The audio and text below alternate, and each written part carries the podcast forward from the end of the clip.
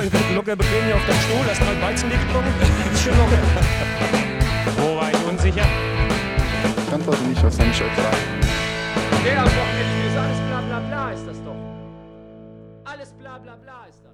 Hallo und herzlich willkommen zu Folge 10 von eurem Lieblingssport-Podcast. Mit mir, dem Sebastian und.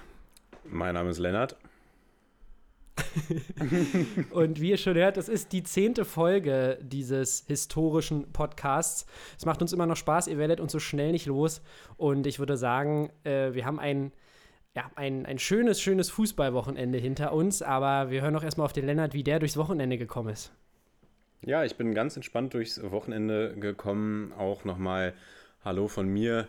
Willkommen zur zehnten Folge, zur, zu unserer ersten runden Folge. Und ja, war ja nochmal schönes Wetter am Samstagmorgen. Das habe ich genutzt, war joggen.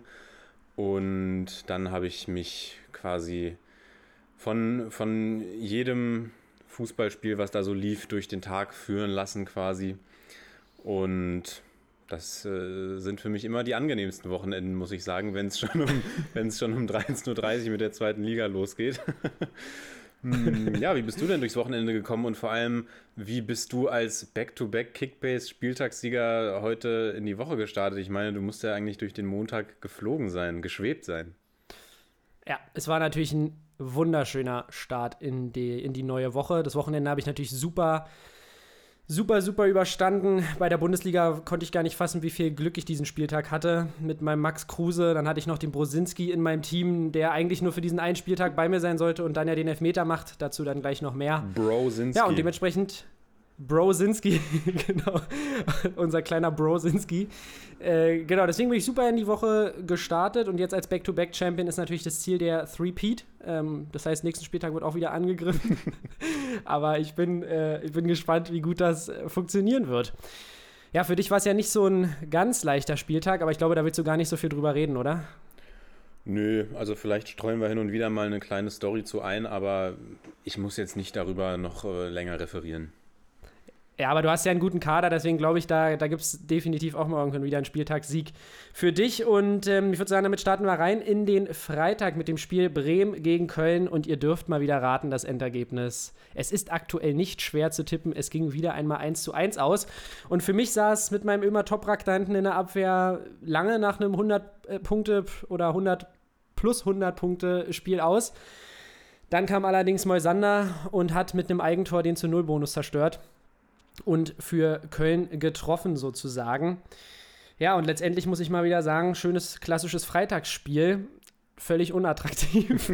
die Paarungen am Freitag waren bisher jetzt nicht immer der große Knaller. Ich habe aber mal nachgeguckt, äh, die nächsten Freitagsspiele sind Wolfsburg-Bremen und dann kommt schon das Berliner Stadtderby. Also, ich glaube, nach der Länderspielpause geht es am Samstag weiter, aber danach dann Wolfsburg gegen Bremen. Also, ja, da, da gibt es ein bisschen Aufwind vielleicht bei den nächsten Freitagsspielen. Sonst muss ich sagen, relativ langweilig das Spiel. Was möchtest du dazu sagen? Ich muss mal wieder ein bisschen haten gegen die Bundesliga. Aber der Rest war ja dafür in Ordnung. Sag du mal was dazu. Ja, ich kann da eigentlich nur einsteigen. Ich muss, muss die Frage in den Raum stellen, war das Fußball, was wir da gesehen haben? Also, das war wirklich. Ich habe mir hier auch nur zwei Sachen notiert zu dem Spiel, weil es einfach so unfassbar unattraktiv war. Die zweite Sache, die ich mir aufgeschrieben habe, war, dass nur zwei Fehler eigentlich zu Toren geführt haben. Also das Ding, das was, was Moisander da den, den Bremer ins Nest legt und dann ja das Handspiel im Strafraum und Bremen kriegt einen geschenkten Elfmeter. Ja, in der Tat. Den Bittencode dann verwandelt. Ja, also im Endeffekt bleibt mir nur zu sagen, wenn mich irgendjemand fragt, der, der noch nicht so Fußball begeistert ist, welches Spiel er sich anschauen soll, dann sage ich, guck dir auf jeden Fall Bremen gegen Köln vom siebten Spieltag der Bundesliga-Saison 2021 an. dann wirst du von diesem Sport nicht mehr loskommen. Also wirklich grauenvoll. Einfach ein grauenvolles ja, Spiel. Darf, davon werden wir unseren Kindern erzählen. Und das ja. hätte eigentlich noch besser gepasst letzte Woche zur, zur Gruselfolge, weil das war wirklich also, ich versuche jetzt nicht zu übertreiben, aber eines der schlechtesten Spiele, die ich seit langem gesehen habe. Also, ich, das war nicht so schlechter als ein 0-0. Also, es war wirklich unfassbar. ja, da kann ich dir, wie gesagt, nur zustimmen. Ich glaube, so viel brauchen wir dazu nicht mehr, ähm, nicht mehr sagen. Die Bremer nehmen mal wieder einen Punkt mit und dann würde ich sagen, skippen wir das ganze Geschäft. Die Bremer können zufrieden sein, die Kölner eigentlich nicht unbedingt. Und die Kölner hätten auch keine Chance gehabt, wenn da nicht dieses Tor gefallen wäre und das wäre wahrscheinlich 0-0 ausgegangen, also wenn das Eigentor nicht gekommen wäre. Aber gut, gucken wir mal auf den Bundesliga-Samstag, würde ich sagen, denn der war tatsächlich sehr attraktiv, muss ich sagen. Ich habe mich echt gefreut auf dieses Bundesliga-Wochenende, möchte ich nochmal anmerken, denn davor, das, die Woche, wie gesagt, das war nicht umsonst die Halloween-Folge, da war meine Motivation für die Bundesliga jetzt nicht so, so, so groß. Ja, und am Samstag ging es dann weiter mit Leipzig gegen Freiburg und da haben wir ein 3 zu 0 gesehen. Und ich würde sagen, ich füge vielleicht noch kurz an, dass bei beiden Mannschaften ein bisschen, ein bisschen rotiert wurde. Wir haben Jurari und Kampel wieder gesehen, bei den Leipzigern Gulde und Tempelmann. Und ich glaube, insgesamt kann man sagen, für die Freiburger ein relativ frustrierendes Spiel, denn sie haben eigentlich ganz, ganz ja, nice Ansätze gezeigt, aber sich irgendwie letztendlich keine klaren äh, Chancen rausgespielt. Und den Rest überreiche ich jetzt einfach mal dir, lieber Lennart, zum Spiel. Ja, also RB Leipzig ist back. Da sieht man auch, wie sich das Team über die letzten Jahre entwickelt hat. Ich meine, es gab so einen kleinen Dämpfer nach der Niederlage in der Champions League und dann, also das war ja wirklich eine, eine absolute Demontage gegen Manchester United. Und dann verlieren sie gegen Gladbach auch das erste Mal in der Bundesliga und kommen dann ja zurück in der, unter der Woche gegen PSG, wo sie auch hinten liegen und ja die Maria, glaube ich, die Chance hat, auf 2 zu 0 zu erhöhen per Elfmeter. Ja. Gulaschi äh, fischt das Ding raus und dann wirklich war ich absolut fasziniert davon, wie RB das Ding gedreht hat und noch gegen Paris Saint-Germain gewonnen hat und jetzt auch ganz solide gegen Freiburg den Stiefel runtergespielt hat. Konate ist äh, ebenso back wie das ganze Team. Zweiter Einsatz jetzt nach der Verletzung und gleich mal das 1 zu 0 erzielt. Beim 2-0 muss man sagen, hilft Nikolas Höfler ja, gehörig mit. Der hat, glaube ich, den letzten Spieltag noch nicht so verdaut. Der schließt, ja, der schließt, der schließt da an, wo er, aufgehört, wo, er, wo er aufgehört hat und äh, schenkt gleich mal einen Elfmeter her. Und den macht Sabitzer rein, der ja eigentlich auch nicht hätte spielen dürfen, wenn wir uns das letzte Spiel nochmal angucken, wo er ja mit Gelb-Rot hätte vom Platz fliegen müssen eigentlich. Aber sei es drum. Und dann kommt Angelino und macht einen Traumfreistoß rein. Nicht der einzige schöne Freistoß, den wir dieses Wochenende gesehen haben. Und die Leipziger, die Leipziger, ja, wirklich ungefährdet und eine, eine, solide und beeindruckende Leistung, finde ich, gerade wenn man bedenkt, dass die Freiburger den Leipzigern ja eigentlich nicht so besonders gut liegen. In der letzten Saison haben die Freiburger einmal gewonnen, einmal unentschieden gespielt. Und das war jetzt doch schon eine sehr abgeklärte Leistung von den Leipzigern, bei denen man immer wieder sagen muss, dieses Team hat einfach unfassbar viel Potenzial gepaart mit diesem Trainer. Ja, unfassbares Fußballlexikon auf jeden Fall, dieser Lennart. Äh, was der alles weiß, auch über die Freiburger aus der letzten Saison. Der Junge ist einfach informiert. Ähm, ich kann dir da nur, nur recht geben. Ungefährdeter Sieg für die Leipziger, auch wenn der Elfmeter, ähm, wenn Nkunku da den, den Kontakt sucht kann man sich auch drüber streiten. Ich glaube, da hatten wir einige strittige Entscheidungen dieses Wochenende.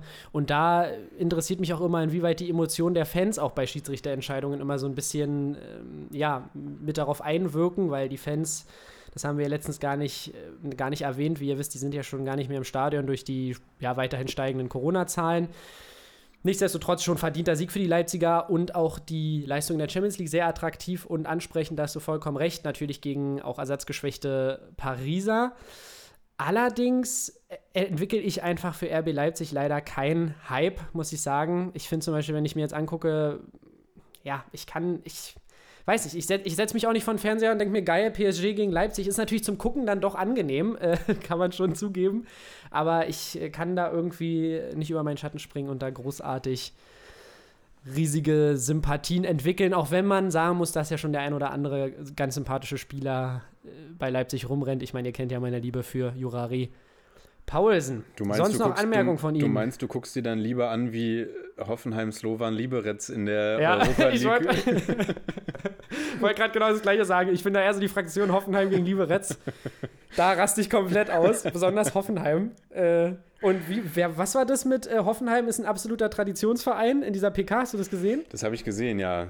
Das, genau. Ich hoffe, die sind ihr ja, habt die sind ja schon gesehen. seit zehn Jahren in der Bundesliga, hat er, hat er gesagt. Genau, absolut noch größerer Traditionsverein als RB Leipzig. Aber okay. Ja, Basti, da habe ich eine kurze Frage an dich. Wenn du, wenn Ja. du, du als alter Traditionsverein-Liebhaber, wenn du jetzt ranken müsstest, kannst du das ranken? Ja. Leipzig oder Hoffenheim? Welcher Club ist dir unliebsamer, egaler, welches Wort du auch immer nutzen würdest, um deine Beziehung zu diesen Vereinen zu beschreiben? Ich muss mal ehrlich sagen, ist beides gleich. Auch wenn ich Leipzig insgesamt noch ein bisschen frecher finde, weil die TSG Hoffenheim, die versucht ja zumindest diesen Ansatz aufrechtzuerhalten, dass man irgendwie, ich meine, allein der Name klingt schon so ein bisschen so nach Dorfverein, der sich hochgearbeitet hat. Und äh, da finde ich irgendwie diesen Ansatz, dass ja Hopp da irgendwie involviert war in den Verein schon seit längerem, ja, meinetwegen, aber ehrlich gesagt, wenn mir der HSV oder eine andere Traditionsmannschaft lieber in der Bundesliga und Leipzig, also ich will jetzt hier nicht den Leipzig-Hate auspacken, aber beide. Also ich, ich sag mal Leipzig auf Punkt auf, auf dem ersten Tier der, der äh, geringen Sympathieliste und dahinter kommt Hoffenheim. Was, Aber jetzt, was findest äh, du denn was- an denn Rasenballsport Leipzig schlimm an dem Namen? ist doch ein traditionsreicher Name in Deutschland. Wer kennt sie nicht, die ganzen Vereine in Deutschland, die auch Rasenballsport heißen? Ja, genau, das, ich denke, die Frage kannst du dir selbst beantworten. Außerdem weiß ich irgendwie, Rasenball war ja auch, war ja auch äh, vorher, in, oder sagen wir es mal so, beim Namen Red Bull war ja auch interessiert, St. Pauli und so eine Vereine zu übernehmen. Und überleg mal, das wäre passiert, ey. Das wäre ja absoluter Verkauf gewesen. Ja, ich glaube, da wären Ähm, aber die Fans auch komplett auf die Barrikaden gegangen. Genau, und dieses, aber dieses ganze Fußballtradition hin oder her, ich meine, guckst dir bei Union an, zum Beispiel auch mit Around Town und so, es, es läuft halt letztendlich darauf hinaus, dass du dich äh, dann in so eine kommerzielle Richtung entwickelst. Also da dann immer so zu tun, als wäre Union immer noch der gleiche Verein irgendwie, wo man zu Drittliga-, Viertliga-Zeiten war, ist natürlich auch Schwachsinn. Die Vereine leben natürlich äh, extrem davon. Aber es ist halt, Leipzig ist halt die absolute Spitze davon. Und ich meine, guck's dir an, also PSG ist genauso ein furchtbarer Kommerzclub. PSG finde ich noch viel, viel schlimmer als RB Leipzig Ja, ja. eigentlich. Und da sagen alle, oh Neymar, Mbappé, ihr seid so cool und laufen hier ununterbrochen in PSG-Trainingsanzügen durch die Gegend. und da muss ich dann mal wirklich die Leipzig... auch. Die, wir auch, genau. Da muss ich die Leipziger dann auch mal ein bisschen in Schutz nehmen. Also klar, du hast recht mit allem, was du sagst. Aber die Leipziger ja, repräsentieren, repräsentieren den deutschen Fußball gut inter- international jetzt schon seit mehreren Jahren, sage ich mal, oder seit drei Jahren jetzt ja, glaube ich. Und ich finde, da gibt es einige Clubs, gerade also international, innerhalb Deutschland jetzt nicht, aber international, die ich da noch viel, viel unsympathischer finde als die Leipziger. Ja, dazu sage ich jetzt mal nichts mehr. Aber beenden wir den Ausflug, genau. Beenden wir den Ausflug und kommen wir zu einem Club, bei dem man gar nicht darüber reden muss, ob er uns sympathisch ist oder nicht. Da wissen wir alle, dein Herz schlägt an der alten Ja. Försterei und Mein Herz tanzt. Genau. da hat es auch ein paar Mal, da hat nicht nur, da schlägt nicht nur dein Herz, sondern da hat es auch ein paar Mal eingeschlagen am Wochenende in der alten ja, Försterei. ein paar Mal hat es eingeschlagen. Ja, Basti, komm, ich überlasse dir das Feld. Pack mal ein bisschen was aus. Ach, weißt du, weißt du, äh, eigentlich müsstest du es heute mal machen. Ich sag nur so viel. Ich saß kurz auf der Couch, auf einmal höre ich schon Tor in Berlin. Dann hieß es da irgendwie abseits hin und her und ich habe aber schon in der ersten Einstellung gesehen, Jungs, Max Kruse, der hat ein Auge. Der spielt keinen Pass, wenn der Mitspieler am Abseits steht. Und so war es auch. Legt das Ding auf Geraldo Becker, der spielt den rein.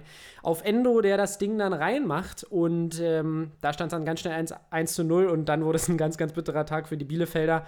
Auch weil Max Kruse viel zu viel Platz hatte, durchs Mittelfeld gesliced ist. Und ähm, ja, mit seinen zwei Assists und einem Tor Genau, zwei Assists, ein Tor, eine Großchance eingeleitet. Also auf jeden Fall kranker Tag und auch bei Kickbase punktbester Spieler. Und ich habe natürlich Max Kruse im Kader. Von daher war für mich der Tag ein, ein absoluter Ehrentag. Aber sonst würde ich sagen, hast du Anmerkungen dazu? Sonst rede ich immer so viel über Union. Vielleicht kannst du ja mal sagen, wie du die Unioner gerade siehst und einschätzt, weil sonst heißt es immer hier, nur ich spreche über die Unioner. Ja, du wolltest mir eigentlich das Wort überlassen und hast jetzt doch wieder zwei Minuten am Stück gesprochen. Ich weiß gar nicht mehr, was ich, was ich noch zu diesem Spiel sagen soll. Also nein, Keita Endo gibt sein Startelfdebüt und trifft gleich und muss dann leider auch früh raus, ausgewechselt werden. Und du hast es gesagt, Max Kruse einfach genial. Also ein geniales Spiel, was er abgeliefert hat.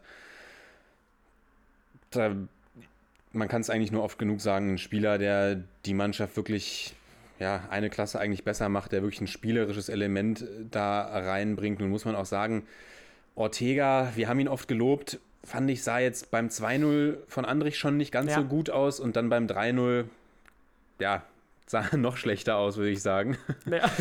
Und Obwohl Andrich, Andrich schießt das Ding halt auch wieder richtig geil rein. Der Typ hat einfach auch so einen Swag und ist so lässig, kommt da angejoggt. Aber mach weiter bitte, entschuldige. Ja, aber das war, also, wir sagen ja immer Manuel Neuer leid, das ist vielleicht der Unterschied. Manuel Neuer hätte den vermutlich mit einer Hand äh, festgehalten und hätte den dann direkt nach vorne wieder abgeworfen. Ja, und sonst kann man noch sagen, Max Kruse, 16 verwandelte Elfmeter, ohne einen Fehlschuss in der Bundesliga, ein absolutes Biest vom Punkt. Dieses Wochenende ja ein absolutes Elfmeter-Festival. Da habe ich nachher auch noch eine, Ja, ja. eine, eine Frage zu, über die ich gerne mit dir sprechen würde. Und ja, ich, ich kann da eine kleine Anekdote zu erzählen. Max Kruse, Max Kruse Elfmeter habe ich persönlich eine spannende Geschichte zu. Ich glaube, letztes Jahr war es im DFB-Pokalspiel Werder gegen, oder vorletztes Jahr war es, Werder gegen Dortmund.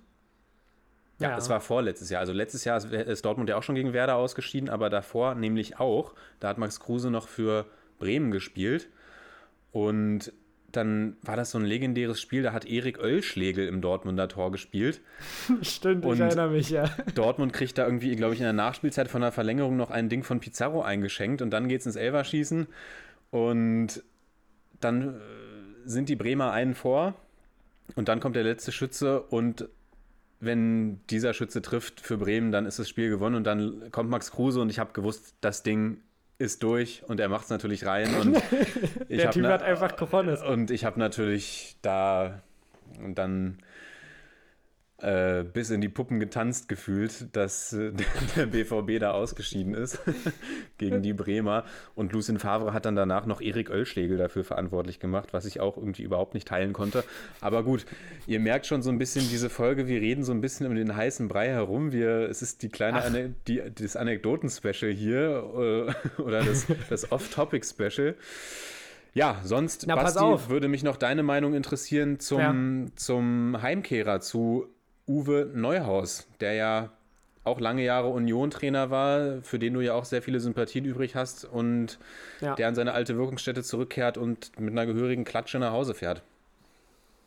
Also bitterer Tag, bitterer Tag auf jeden Fall. Ich weiß nicht, wir haben heute so einen Anekdotentag. Ich hatte ja auch in der Kickbase-App schon unter einen Transfer von, ähm, von einem Bielefelder Spieler schon kommentiert. Ist natürlich ein schwieriger Zeitpunkt kurz vor der Packung gegen Union und das Orakel hat wieder gesprochen. Also ganz, ganz bitter und natürlich auch sehr hohe Niederlage für die Bielefelder. Ich hoffe trotzdem, dass sie sich davon erholen und Uwe Neuhaus saß auch so ein bisschen bedröppelt an der, an der Seitenlinie ja, eigentlich haben die Bielefelder vieles von dem vermissen lassen, was sie in den Spielen davor immer gezeigt haben. Und ich frage mich auch so ein bisschen, woran es lag, weil Union jetzt natürlich aktuell auf der Welle surft, aber jetzt auch keine absolute Übermannschaft ist. Ja, da ist, ähm, ich glaube aber, dass Bielefeld ehrlich gesagt so eine Mannschaft ist, die auch mit dem Trainer zur Not wieder zurückgeht in die zweite Liga. Denke ich ich glaube irgendwie, ich glaube nicht, dass die den schmeißen, weil das ja auch eine Überraschung war, dass sie sich so super in der zweiten Liga präsentiert haben und wäre auch, ja, wäre auch ein blödes Zeichen. Und sonst, äh, ja, wie gesagt, große Sympathien für den Kerl. Wenn Urs irgendwann mal gehen sollte, was ich nicht hoffe, ist er gerne wieder willkommen an der alten Fürsterei. Da muss er aber noch weiter ein bisschen Bundesliga-Erfahrung sammeln. Denn so wie die Unioner gerade spielen, sieht es ja aktuell ganz gut aus. Und vielleicht noch eine kleine Anekdote von mir. Ich bin heute Bahn gefahren, es kam ein Herr rein mit einem Krückstock. Und jetzt, jetzt möchte ich mich natürlich selbst mal ein bisschen ins, ins, äh, ins schöne Licht rücken. Und dann habe ich ihm natürlich meinen Platz angeboten, wie es sicherlich auch alle tut. Und er hatte eine Union-Maske auf. Und ich habe gesagt, nur bin aufgestanden, habe gesagt, hier Eisern. Und er hat nur gesagt, ja, ja, Eisern. Und hat mich dann gefragt, ob es mit der Europa League zu früh ist. Und da habe ich mich dann sofort wieder hingesetzt. Nein. Nein, habe natürlich ihn sitzen lassen, aber habe gesagt, äh, lieber Herr, das ist viel zu früh. Hab Denn gesagt, komm, die hör mir auf, hör mir auf, Junge. Komm, hör mir auf, Mann. Hör mir auf. Ich setze mich wieder hin. Nein, genau. Also, ich habe natürlich gesagt, das ist viel zu früh, denn äh, jeder, der das jetzt erzählt, der hat in meinen Augen äh, auch irgendwie ein bisschen Realitätsverlust. Denn für die Unioner kommen noch eine ganze Menge schwierige Spiele. Man kann jetzt super zufrieden sein, wie es aktuell läuft. Und man kann auch super zufrieden sein, dass man so viele Punkte Vorsprung von einem Nicht-Abstiegsplatz hat. Aber das gilt zu konservieren und noch gut durch die nächsten Spiele zu kommen. Und dann war das doch schon mal eine super Hinrunde. Ich hoffe, du hast ihm gesagt, er soll mal den Podcast einschalten. Genau, ich habe ihm gleich eine Visitenkarte in die Hand gedrückt. Gut, genau, sonst ähm, schließen wir es vielleicht ab damit, dass Akaki Goja zurückgekehrt ist äh, nach, oder der hat ja schon, äh, ist jetzt schon wieder länger mit dabei, aber der wieder richtig auf den Platz zurückgekehrt ist, sagen wir es mal so, mit einem rausgeholten Elfmeter, mit einem geilen Chipball fürs 5 zu 0. Und für den freut es mich, da war ich live dabei, als er sich äh, das Kreuzband gerissen hat. Äh, das habe ich auch gleich gesehen, tatsächlich, als er da weggerutscht ist. Nee, tatsächlich, das konnte man wirklich gleich erkennen, dass das keine geile, keine geile Situation für ihn ist. Da freut es einen auf jeden Fall. Und ja, top zufrieden. Und ich drücke den Bielefeldern die Daumen, dass sie da noch den einen oder anderen Punkt holen vor der Winterpause. Yes. Kommen wir zum nächsten Spiel und da haben wir ja auch eine kleine Umfrage gemacht, wer noch oder zwei der drei Teams, für die wir gefragt haben, was ihr denn als Broadcast-Community denkt, ob diese Teams noch einen Sieg holen werden. Mainz gegen Schalke. Und ich bin mir jetzt gerade gar nicht mehr sicher. Ich glaube, bei Mainz waren sich, war die Meinung sehr klar, dass die Mainzer noch einen Sieg holen werden. Bei Schalke war das sehr gespalten. Und sie haben sich ja auch mit 2 zu 2 getrennt. Den El Kakiko, wie du ihn nennst, das weiß ich jetzt gar nicht, ja. was es mit diesem Namen auf sich hat. Naja, Den habe ich irgendwo aber, gelesen. aber du bist ja, du bist ja hier unser Podcast-Prophet. Du hast es ja im letzten Podcast äh, prophezeit. Du hast zwar 1-1 getippt, aber das lassen wir dir mal durchgehen, Sepp. Tendenz. Zwei, Tendenz. Tendenz, genau. Richtige, richtige Tendenz. 2 zu 2 geht's aus. Und ja, was kann man über dieses Spiel sagen? Wie hast du es gesehen? Wie, wie warst du emotional involviert? Also ich war emotional, habe ich ja schon gesagt, äh, so weit involviert, dass Brosinski den in meinen Augen völlig berechtigten Elfmeter zum 1 zu 0 reingemacht hat und ich mich da natürlich gefreut habe für mein, für mein Kickbase-Konto. Allerdings, äh, wie gesagt, berechtigter Elfmeter, da brauchen wir nicht lange diskutieren. Ich finde, Nastasic ist da irgendwie mit, mit dem Oberkörper schon relativ hart am Rangehen, dann tritt er unten noch auf den Fuß und ähm, das völlig berechtigter Elfmeter. Und ähm, ja, sonst wir können die Tore noch kurz zusammenfassen. Ut macht äh, einen sehr schönen Freistoß zum 1 zu 1. Und dann können wir gleich noch auf die Elfmeter eingehen, die dann ja, oder beziehungsweise auf die verschiedenen Situationen, die knifflig waren. Aber sonst muss ich sagen, für beide Mannschaften natürlich ein Ergebnis, was ihnen nicht weiterhilft. Das hatte ich ja auch schon orakelt. Und tatsächlich für die Schalke hat es mir ein bisschen leid getan, weil sie wirklich äh, gute Ansätze gezeigt haben. Also, was heißt keine krassen spielerischen Ansätze, aber halt kämpferische Leistung. Und das wäre so ein Spiel gewesen, wo sie natürlich ja, wo sie natürlich den Turnaround hätten schaffen können. Und da gibt es ja dann beim Stand von 2 zu 2 noch die Situation, wo Paciencia zu Boden geht. Oder ich weiß jetzt gerade nicht, was davon das, was nach dem 2 zu 2 oder vor dem 2 zu 2, wo es eigentlich dann auch Elfmeter hätte geben müssen, wenn man sich die restlichen Elfmeterentscheidungen anguckt. Also es ist für die Schalker schon bitter gelaufen. Und wenn du so viele Spiele hast, wo du nicht gewinnst, wäre es natürlich eigentlich geil gewesen für die Schalker, wenn sie mal den, den, den Turnaround geschafft hätten. Weil das sind so die Spiele, wenn du so ein Ding mal holst, dann glaube ich, dass es auch ein bisschen Aufwind geben kann. Allerdings, wenn ich dann die Einwechselspieler sehe, Schripski, den ich ja auch über alles liebe, weil er ja auch beim Verein in der Nähe groß geworden ist, also nicht nur bei Union, sondern auch schon bei einem, äh, bei seinem Jugendverein, der ist ja auch in der Nähe. Aber, und Ibisevic, die dann da von der Bank kommen, da denke ich mir jetzt nicht, oh, da fängt Mainz aber an zu zittern. Also ich sehe da echt aktuell Schalke als absoluten Abstiegskandidaten. Und Mainz natürlich auch. Also du kannst ja nochmal sagen, wie deine Sicht auf die Dinge ist, aber dann können wir vielleicht nochmal auch gleich die Elfmeter analysieren, wie du die gesehen hast. Aber nenn uns doch mal deine Gedanken. Ja, also erstmal natürlich kurzen Blick auf die Personalien. Da habe ich mich ja schon gefreut, dass bei den Mainzern Edimilson Fernandes aufgelaufen ist. Den habe ich ja quasi schon die, ja, gan die ganze Zeit mir in die Startelf gewünscht. Warum wünsche ich mir den so doll? Weil er natürlich auch eine lilane Vergangenheit hat und ich glaube, eine Saison bei der Viola gespielt hat. da habe ich tatsächlich nie verstanden, warum der Trainer, ich glaube, Vincenzo Montella war es zu der Zeit, ihn immer ja. wieder aufgestellt hat und der hat wirklich Kacke gespielt. Und jetzt frage ich mich allerdings im Gegenzug, warum die Mainzer ihn nie aufstellen, weil wenn ich mir das Mainzer Mittelfeld so angucke, ja, da sollte neben neben äh, Danny Latzer schon irgendwie Platz sein für einen Schweizer Nationalspieler. Ich weiß jetzt nicht, was Barrero in der Zwischenzeit so, so gerissen hat. Aber naja, gut. Jetzt hat er auf jeden Fall mal gespielt und hat auch das nicht wirklich gerechtfertigt. Hat er einen Katastrophenpass gespielt. Da bin ich dann auch gleich in deine WhatsApp-Nachrichten reingeslidet und habe mich ein bisschen darüber amüsiert. So eine Situation, die einfach komplett ungefährlich ist und er kann den Ball ins Auslaufen lassen und er denkt sich, nein, ich muss ihn zurückspielen und spielt ihn voll in den Fuß von Rahman, der dann auf, äh, auf die Mainzer Defensive alleine zuläuft. Ist allerdings nichts draus geworden, also halb so wild. Und bei den Mainzern ist Osan Kabak zurück. Direkt. Bei den Schalkern. Äh, sorry, bei den Schalkern. Sorry. Direkt nach seiner Sperre zurückgekehrt und ja wirklich hat ja schon eine Rolle in diesem Spiel gespielt, wenn auch relativ unglücklich. Elfmeter verschuldet, Tor annulliert, beziehungsweise ein Tor geschossen, was dann zurückgepfiffen wurde. Annulliert wurde, ja. Annulliert wurde, genau. Und ja, die Mainzer treffen durch zwei Elfmeter. Der erste ist auf jeden Fall ein glasklarer Elfmeter. Beim zweiten, ja, lass uns gleich nochmal drüber sprechen. Weiß nicht, ob es den zwingend geben muss. Und ja, das Spiel war, erinnert mich so ein bisschen gefühlt wie so zwei. Also zwischenzeitlich hatten die Mainzer klar irgendwie Oberwasser und haben, haben auch die Möglichkeiten aufs 3-1 gehabt und gedrückt. Und dann am Schluss kamen die Schalker wieder. Also es war Marc Uth übrigens mit einem Traumfreistoß, den er da rein, reingemacht hat. Ja, ja. Und das erinnerte mich so ein bisschen wie an so zwei taumelnde Schwergewichtsboxer, die da irgendwie versuchen, diesen Lucky Punch zu setzen. Und Ja. ja, war natürlich kein Spiel mit, mit hohem Genuss für, für Leute, die jetzt ein, ein schönes Spiel sehen wollen, aber hatte schon, hatte schon deutlich Charakter. Und ja, lass uns doch über die Elfmetersituation sprechen. Und vielleicht möchtest du auch noch über den Jubel von Mateta sprechen. ja, den wollte ich eigentlich erst später rausholen. Aber ja, durch, das habe ich ja schon verraten, dass ich den auf jeden Fall sehr gut fand. Den Jubel nach dem 2 zu 1 von Mateta zum Elfmeter, den müsst ihr euch auf jeden Fall mal angucken. Fand ich auf jeden Fall berechtigt bei einem Punktekonto von 0 Punkten. Um einen Stand von 2 zu 1, aber egal. Jetzt kommen wir mal auf die Elfmeter, weil wir reden schon wieder um den heißen Brei. Also der, der, der zweite Elfmeter für die Mainzer in meinen Augen, wie gesagt, das meine ich ja mit Paciencia, da muss er den Elfmeter am Ende auch geben. Meinetwegen kann man den pfeifen, ja, den Elfmeter. Aber wie, wie du auch schon auf Record gesagt hast, es ist ein bisschen, eigentlich ist es auch ein bisschen härterer Körpereinsatz. Ich finde, in so einem Kampfspiel, in so einem von kampfbetonten Spiel, muss man jetzt sowas nicht unbedingt pfeifen, in einem Spiel, wo es eigentlich dann auch wirklich um viel geht.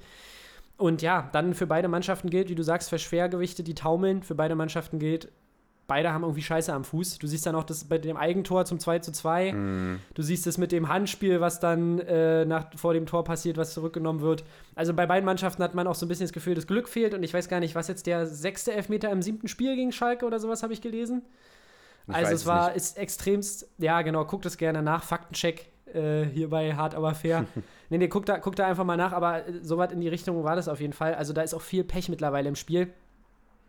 Aber ich weiß, deine Meinung zum Elfmeter ist ja eher, dass man den nicht pfeifen muss. Du hast dich da ja schon so ein bisschen aufgeregt, den Elfmeter zum 2 zu 1 für Mainz. Ja, was heißt aufgeregt? Also ich freue mich ja, freuen ist vielleicht jetzt ein bisschen äh, zu fies gesagt, aber ich, ich finde es ja amüsant, was mit den Schalkern gerade passiert.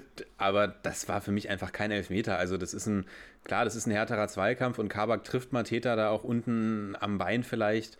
Aber Mateta hat genauso die Hand im Gesicht von Kabak. Also das könnt ihr euch auch gerne Ja, nochmal bei den Highlights angucken. Der ist da mit seinem Arm vollkommen da, wo er nicht hingehört.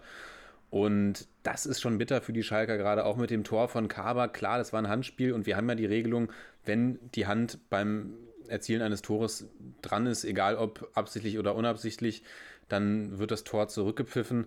Da gibt es ja gerade auch eine interessante Diskussion bei der UEFA. Äh, werde ich gleich auch nochmal kurz dich fragen, was du davon hältst. Und ja, diesen Elfmeter muss man, finde ich, einfach nicht geben. Gerade A, in, solchem, in so einem Spiel und gerade wenn man das zum 1 zu 0 auch schon so einen Elfmeter gegeben hat, der war zwar, das war ein klarer Elfmeter, fand ich, aber ah, das war echt, also kurz vor der Pause so ein Ding zu geben, pff, weiß ich nicht, weiß ich nicht, ob man, ja, also habe ich, als ich geguckt habe, habe ich schon gedacht, das ist echt hart, das ist echt hart. Und jetzt, als ich es mir heute nochmal angeguckt habe, um ja, nochmal mein Gedächtnis so ein bisschen aufzufrischen, habe ich gedacht, nee, den muss man wirklich nicht geben, gerade eben, weil ich finde, es ist nochmal was anderes, wenn, wenn er ihn nur trifft, aber in so einem Zweikampf, in dem sich beide am Trikot ziehen oder beide irgendwie mit den Armen rangeln, finde ich, ja, sollte man jetzt nicht irgendwie einen dafür zurückpfeifen. Und Mateta ist da auch ganz klar, überschreitet da die Grenze des Erlaubten, wie ich finde. Aber gut, wir haben das 2-2. Es hilft keinem von beiden weiter. Mainz Platz 18, Schalke Platz 17 und da bin ich echt gespannt, wie es jetzt in der Länderspielpause weitergeht. Schalke spielt ja gegen Wolfsburg danach. Pff, Weiß ich auch nicht, ob da was zu holen ist. Mainz gegen, Frei. Mainz gegen Freiburg sind jetzt auch, sind jetzt alles keine Gegner, gegen die man gar nichts holen kann, aber so wie momentan die Form ist, ja, bin ich echt gespannt. Und sieben Spiele haben wir jetzt hinter uns gebracht und da, dafür die Mainzer erst einen Punkt geholt zu haben und Ist schon hart. das ist schon hart und klar ist die Saison noch lang und für die Schalke auch nur drei. Die Saison ist noch lang, aber das ist schon echt eine eindeutige Tendenz, wo es die Saison hingehen könnte. Ja, und ich glaube, du willst noch was sagen und danach würde ich dir meine kleine Handspielfrage auftischen. Genau, zu dieser ganzen Trainergeschichte. Also ich muss, äh, ich habe hier noch ein sehr schönes Zitat gerade kurz vor Folgenbeginn gelesen. Und ich glaube, wenn es nach einem Ex-Schalker Trainer ginge, der jetzt äh, für Würzburg Head of Football ist, dann würde es für den Coach schon nicht mehr weitergehen. Ich weiß nicht, ob ihr es gelesen hat, habt, aber äh, Magath wurde gefragt, ähm, dass er doch am Freitagabend noch gesagt hat, der Trainer könne in Ruhe weiterarbeiten. Und Magath hat gesagt, heute nach der zweiten Trainerentlassung bei Würzburg in der zweiten Liga, ja, der Trainer kann äh, weiter in Ruhe arbeiten, aber halt woanders. Wo ist das Problem? das Zitat wollte ich jetzt echt noch droppen, weil ich finde das wirklich legendär, hat für mich auf jeden Fall Potenzial, äh, unter die besten Sprüche in diesem Jahr zu kommen. Also so kann man dann natürlich auch an die Geschichte rangehen. Und es ist natürlich ganz, ganz bitter für beide Mannschaften. Und auch wenn du ja amüsant findest, das möchte ich nochmal für alle Schalke-Fans, die hier zuhören, nochmal zusammenfassen. Lennart findet es amüsant, was mit den Schalkern passiert. Ähm, würde ich sagen, dazu möchte ich mich nicht mehr weiter äußern, weil Ich- das wird hier dann zu Differenzen führen. Und du fragst mich einfach mal, was, äh, was, was du dir da gedacht hast mit deiner Handspielregelung. Zu meiner Verteidigung, ich glaube, der Großteil von Deutschland findet das amüsant, was mit den Schalkern gerade passiert. Ja, ja Aber- ein bisschen mit dem lachenden Auge. Ja, Alles gut, natürlich, ja, würde es mir vermutlich auch etwas in der Seele wehtun, wenn die Schalker letzten Endes absteigen würden, aber ja, lass uns das wann anders Ma- nochmal besprechen. Man merkt erst, echt erst, was man hatte, wenn sie weg sind. Genau, Aber jetzt mach genau. weiter, mach weiter, mach weiter. Auch beim HSV sieht man es. Genau, ja, genau. so. Ich habe unter der Woche gelesen, dass die UEFA darüber äh, debattiert, diese Regelung, über die wir gerade gesprochen haben, die zur Aberkennung des Kabak-Tor, Kabak-Tors geführt hat, wieder rückgängig zu machen. Dass es eben beim, bei der Entstehung eines Tores wieder dann klar ist, dann auch wieder Auslegungssache, aber nicht mehr alles abgepfiffen wird, wo die Hand dabei ist, sondern wenn der Arm angelegt ist und der Ball springt dran, dann und Ja. dann fällt ein Tor, dass man das Tor dann auch noch oder dass man das Tor dann gibt. Wie stehst du dazu? Ja, ich finde, also ich, ich habe ja letztes Mal schon gesagt, ich finde, wenn die Person jetzt nicht mit einem ausgestreckten Arm durch die Gegend segelt oder jetzt wirklich nicht auf der Linie steht und da abgeballert wird und der Arm irgendwie dran ist, sind es in meinen Augen Entscheidungen, wo ich mich dann schon frage. Oder wenn, wenn ich wirklich sehe, es gibt ja mittlerweile, oder es ist ja gängig geworden, dass die Verteidiger die Hände hinter den Rücken nehmen und so weiter. Oder äh, dann, dann finde ich, ist es schon vollkommen richtig, dass man sagt, so eine Tore können schon zählen. Weil auch, auch diese Dinger, die irgendwie aus der Drehung angeschossen werden und so, wer soll denn in dem Moment so schnell reagieren? Aber das Problem ist halt wirklich, es geht ja schon mal damit los, wo fängt Handspiel überhaupt an, wie ist der Arm angelegt. Also es wird für immer eine Auslegungssache bleiben und du merkst ja schon allein daran, wie lange wir darüber diskutieren, dass, oder wie lange auch andere Medien darüber schon diskutieren, wie schwer es ist. Und da wird sich, glaube ich, lange, lange keine Regelung finden lassen und es wird weiter zu Unverständnis kommen. Aber ich finde trotzdem gut, dass es dass weiterhin darüber nachgedacht wird, denn man muss ja irgendwie schauen, wie man es verbessern kann. Ja, also die Regelung, wie sie aktuell ist, sorgt halt für relativ viel Klarheit, muss ich mal sagen, weil du eben sagst, Ja. egal in welcher Form, wenn die Hand oder der Arm den Ball berührt, dann wird das Tor zurückgepfiffen. Aus Sicht der Teams oder der Spieler oder auch der Fans kann ich natürlich total verstehen, dass einen das aufregt, weil es wirklich manchmal Tore gibt. Ich erinnere mich ja letzte Saison an ein Tor von Rafael Guerrero, der da irgendwie auch den Ball in der Drehung annimmt und der prallt ihm irgendwie kurz an den Oberarm und es ist aber absolut unbeabsichtigt gewesen. Und er macht dann das Ding rein und das Tor wird zurückgepfiffen. Ja, das sind dann so Sachen, wo ich mir denke, komm, also da hat er jetzt überhaupt nichts davon gehabt, dass ihm dieser Ball da kurz an den Arm oder an die Schulter gesprungen ist. Also, ja, ich finde, es sorgt halt für Klarheit auf der einen Seite, das ist positiv zu bemerken, auf der anderen Seite macht es halt viele Sachen, also macht es halt viele Aktionen einfach oder manche Tore einfach zunichte, wo man sich denkt, ja, okay, komm, das war jetzt wirklich, muss man jetzt wirklich, da ist keine Absicht erkennbar, der wird da angeschossen, was weiß ich, der kann da Ja. gar nicht reagieren, wie du schon sagst. Mm, Auf der anderen Seite, wie du gesagt hast, geht es dann, wenn man diese Regel wieder abschafft, geht es dann wieder los, so wie wir es ja jetzt auch sehen in der, in der Defensive. Wann gibt es einen Elfmeter, wann gibt es keinen Elfmeter? So, was Ja. ist ein absichtliches Handspiel, was nicht, was ist eine absichtliche Vergrößerung der Körperfläche. Und da pfeift jeder Schiedsrichter auch anders und da wird es dann wieder dazu führen, dass sich die Vereine benachteiligt fühlen. Also es ist, das Thema Handspiel ist wirklich sehr, sehr leidig und sehr, sehr schwer. Und wie du sagst, da werden wir vermutlich noch die nächsten ja, 30 Jahre, auch in diesem Podcast nehme ich an, drüber diskutieren. Ja, ich denke auch. Also ich wollte schon sagen, mindestens die nächsten zehn Podcast-Folgen und dann äh, noch ein paar Jahre. nee, nee, genau. Ich würde sagen, wir, wir fangen mal an, hier ein bisschen durchzurushen. Nein, wir rushen nicht, aber ich würde sagen, wir machen mal weiter. Denn wir haben ja auch immer noch unser absolutes Topspiel der Bundesliga auf dem Oh Zettel. ja, oh ja, oh ja. Und damit meine ich nicht Augsburg gegen Hertha. Ich weiß, ihr dachtet schon Hertha-Fans, ich meine Augsburg gegen Hertha. Aber da gab es ja diese Woche, dieses letztes, also letztes Wochenende, einen ja, schönen Auswärtssieg für die Herthaner. Äh, mit 3 zu 0 wurde gewonnen in Augsburg und die Augsburger tendeln langsam so ein bisschen in die Tabellenregion, wo, ich meine, ich habe sie ja irgendwie äh, eher im Abstiegskampf gesehen, aber langsam geht es ins Tabellenmittelfeld nach diesem grandiosen Start. Ja, und die Herthaner haben endlich mal wieder ein Ergebnis geholt. Haben ja am letzten Spieltag zumindest schon mal wieder gepunktet gehabt und jetzt einen wichtigen Auswärtssieg eingefahren, auch mit attraktivem Fußball wieder mal, mit einem Matthäus Kunja, der ähm, super gespielt hat, auch einen Elfmeter verwandelt hat. Also der Typ ist wirklich. Ich meine, man hat sich schon so ein bisschen gedacht, als er kam, dass er auf jeden Fall eine Rolle spielen kann.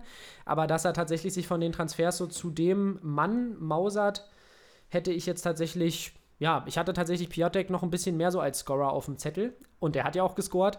Aber der ist ja so ein bisschen ins äh, Hintertreffen geraten in den letzten Spielen.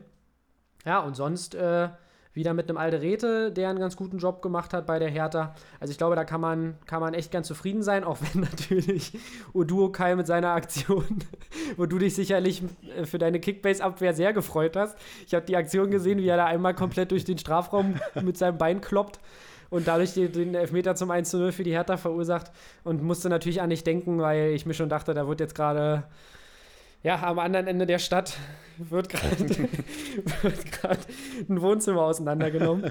Also das war auf jeden Fall eine fragwürdige Aktion, auch wenn Udo Kai wahrscheinlich den, äh, den Gegenspieler in dem Moment wahrscheinlich nicht gesehen hat. Sonst kann ich mir nicht vorstellen, dass er da so hart durchzieht.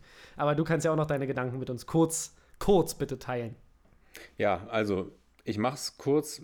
Beruhigung für die Hertha jetzt, glaube ich, wichtig vor der Länderspielpause auf jeden Fall auch für Bruno Labbadia. Und das Unheil für Augsburg nimmt wirklich genau mit dieser Aktion, die du gerade beschrieben hast, ihren Lauf. Irgendwie zwei Minuten vorher hat Augsburg ja selbst ein Abseitstor oder ein Abseitstor erzielt, wo es sehr knapp war, fand ich. Und dann Ja, es war wirklich sehr knapp, da hast du und recht. dann kommt diese Situation und es gibt ja Situationen, so wenn du aus der Vogelperspektive raus, rauf guckst, und Udukai hat natürlich nicht gesehen, dass John Cordoba da von hinten kommt. Mm, Aber ich habe es natürlich auch im Fernsehbild gesehen und sehe, wie, wie sich Cordoba vor Udukai äh, stibitzt. Und ich habe gedacht, bitte tritt jetzt nicht, bitte tritt jetzt nicht. Und er tritt natürlich. und ja, da sind dann äh, knapp minus, einmal. knapp minus 50 Punkte auf mein Konto gewandert. Das hat mich natürlich extrem gefreut. Dankeschön. Gefreut hat es mich dann natürlich für Udo Kai, dass er, dass er unter der Woche zur, zur Nationalmannschaft nominiert wurde. Auch Ja, wenn da natürlich die Frage ist, was kann ein Felix Udo Kai besser als Mats Hummels und Jerome Boateng? Aber das ist vielleicht ein Thema, was wir an anderer Stelle mal diskutieren. Und dann auch das 2 zu 0 haben Genau. die Augsburger ja auch, also die Augsburger Innenverteidiger haben einen guten Job für Hertha gemacht. Die hatten, glaube ich, Luke Bacchio und Kunja selbst in ihrer Kickbase 11. Also auch was Raue Leo, was, Glaub ich Ra auch. was Raue Leo da macht. Äh, da kommt ja ein Ball in den Strafraum und der wäre niemals zu Luke Bacchio gekommen und äh, Raue Leo hält da noch schön den Fuß rein, stoppt ihn quasi für Luke Bacchio ab und der kommt dann und netzt das Ding ein. Und dann war das Ding eigentlich für die Augsburger gelaufen und Piatek macht dann, Piontek macht dann noch äh, kurz vor Schluss einen rein und hervorzuheben ist wirklich Matthäus Kunja, der die Offensive der Hertha einfach belebt und auf ein anderes Level hebt. Und die Hertha ist raus aus dem Abstiegskampf. Und damit Kom würde ich sagen, komplett, komplett raus aus dem Abstiegs Abstiegskampf und direkt wieder rein in den Kampf um Europa, würde ich sagen, für die Hertha. Genau, und das, da wird es auch Zeit. Wir haben ja heute auch gelesen, dass im, äh, in der nächsten Transferperiode die Hertaner sind handlungsbereit, aber sie werden keine riesen Summen zahlen. Ich hatte ja eigentlich Pierre-Emerick Aubameyang auf der Liste, aber schauen wir mal. Nein, gehen wir weiter, würde ich sagen. Und zwar zu Stuttgart gegen Frankfurt.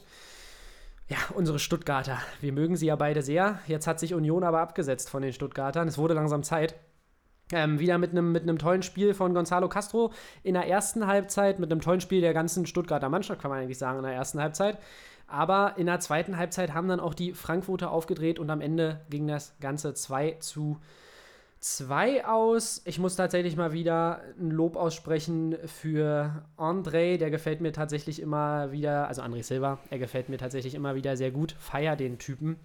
Und ja, sonst wusst du dich, ich komm, nee, wir fangen nicht wieder mit Kickbase an, aber Gonzales nee. hat dich sicherlich auch gefreut. Allerdings auch wieder ein Elfmeter-Tor. Du hattest es ja schon angesprochen, wir hatten viele Elfmeter dieses Wochenende.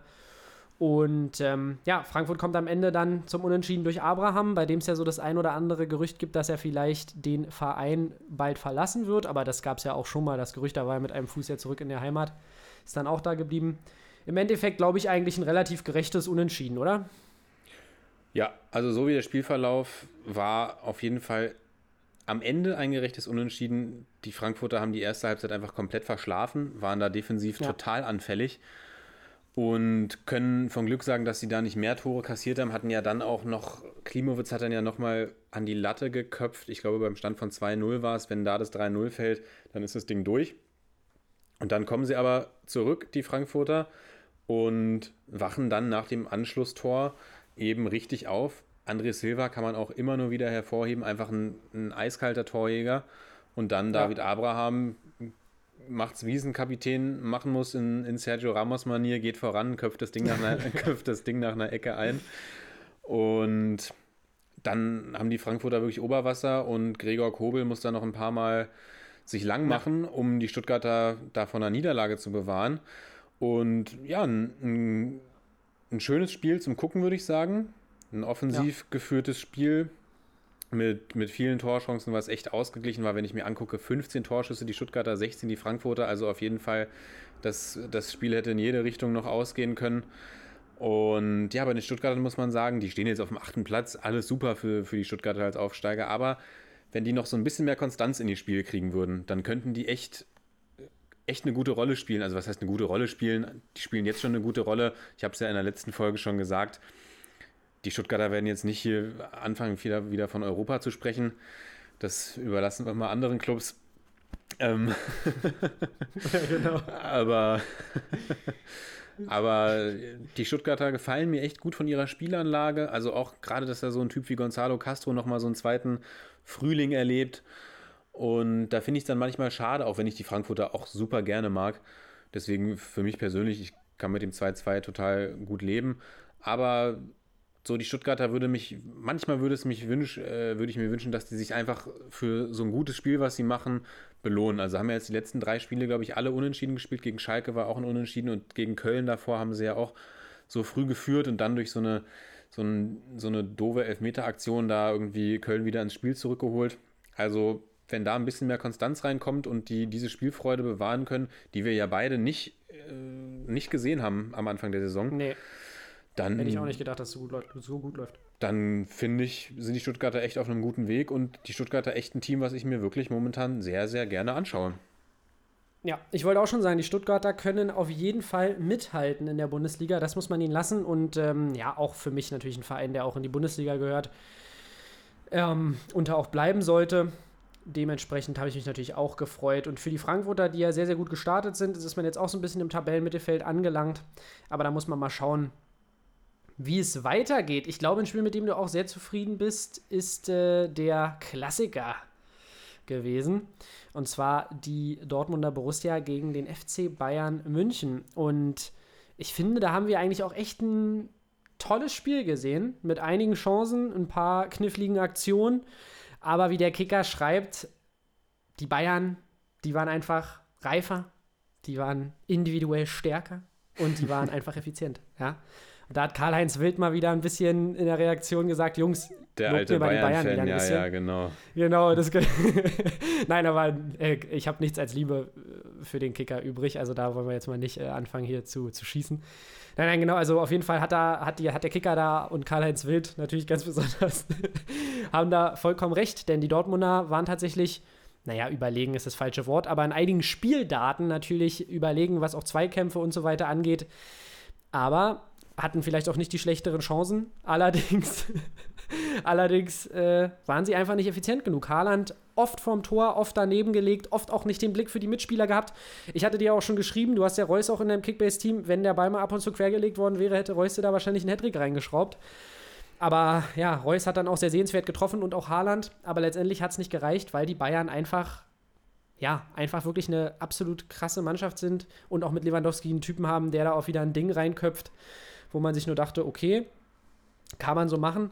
Und letztendlich trotzdem Bayern. Aber der wäre ja, nicht, der wär ja nicht reingegangen, wenn Mats Hummels den nicht abgefälscht hätte. Ist ja ganz klar. Genau, Mats Hummels hat ja, ja klar, Außenriss 15 hat er danach gesagt, äh, ja, alles abgefälschte Tore. Und auch das eine Ding von Levi, was ja dann aberkannt wurde, da dachte ich mir dann auch so im ersten Moment, Junge, Junge, Junge, dass der reingeht, ist aber wirklich bitter. Also da, da hätte ich jetzt Mats Hummels verstanden, aber jetzt alles darauf zu schieben, dass irgendwelche Bälle abgefälscht waren, ich meine, hm, man hätte vorne auch den einen oder anderen reinmachen können, dann hätte man vielleicht auch 4-3 gewinnen können. Sehen wir es doch mal so. Und Sané auch mit einem schönen Abschluss. Da siehst du halt wirklich, die Bayern haben wirklich individuell trotzdem die bessere Qualität. Und die Dortmunder haben halt nichtsdestotrotz super Qualität, aber viele junge, natürlich absolut krasse Talente. Aber letztendlich gewinnt dann wieder der FC Bayern mit dieser Erfahrung und mit dieser, ja, einfach mit dieser Effizienz, wie der Kicker es schon sagt. Eine Verletzung haben wir auch zu beklagen, aber das gebe ich jetzt mal ab an dich. Genau, also kurz, um dieses Effizienzthema nochmal im Hinterkopf zu behalten. Ich habe mir hier auch als abschließende Frage zu diesem, zu diesem, Spiel notiert, warum gewinnt der BVB nicht mehr gegen die Bayern? Ist ja jetzt das vierte Duell schon in Folge, was die Bayern gewinnen. Ich werde jetzt erstmal ein bisschen sprechen und du kannst dir ja eine, eine gute Antwort darauf überlegen, auf die Frage, wobei du hast ja gerade schon ein bisschen darüber gesprochen. Ja, auf jeden ja. Fall, was, was mir aufgefallen ist bei den Dortmundern, sie haben viele lange Bälle hinter die Bayern-Kette gespielt. Sie haben versucht, das, die, die, das Bayern-Mittelfeld, die Bayern-Abwehr irgendwie zu überbrücken mit langen Bällen. Da muss man auch sagen, keine schlechte Idee, wenn da vorne ein Sancho A rumrennt und B ein Haaland, der ja wirklich unfassbar schnell ist. Also das ist wirklich ein Typ, der da auch, wenn du dir das, ich weiß nicht, ob es dir aufgefallen ist, als das 3-1 für die Bayern fällt, verliert Haaland ja den Ball gegen Goretzka ja. und rennt dann aber wie so ein Irrer auch zurück und versucht den, den Angriff der Bayern noch zu stoppen. Reißt da in, ja, in American Football-Manier Leon Goretzka auch unglaublich. Also der Typ ist auf jeden Fall sich für keinen Weg zu schade und das ist echt super. Mm, ja, aber den Dortmundern kann man froh sein, dass Mats Hummels fit war. Der Gegenpol das muss man sagen, ja. Der Gegenpol zum Kicker er hat mal keinen Grippeschub, nein.